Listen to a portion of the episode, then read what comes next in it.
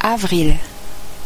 Avec ce mois, on pense tout de suite aux poissons d'avril, c'est-à-dire toutes ces plaisanteries qu'on fait aux gens le premier jour du mois. Les journaux, la radio, la télévision annoncent par exemple des fausses nouvelles auxquelles beaucoup de personnes, souvent naïves, vont croire. Les enfants s'amusent aussi à se coller des petits poissons de papier dans le dos.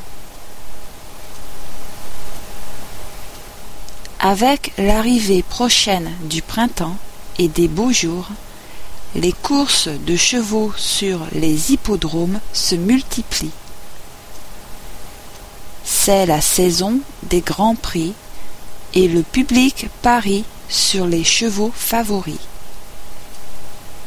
Il existe en France un système, le Paris Mutuel Urbain, PMU, qui permet aux gens d'enregistrer leurs paris sans avoir à se déplacer sur les champs de course.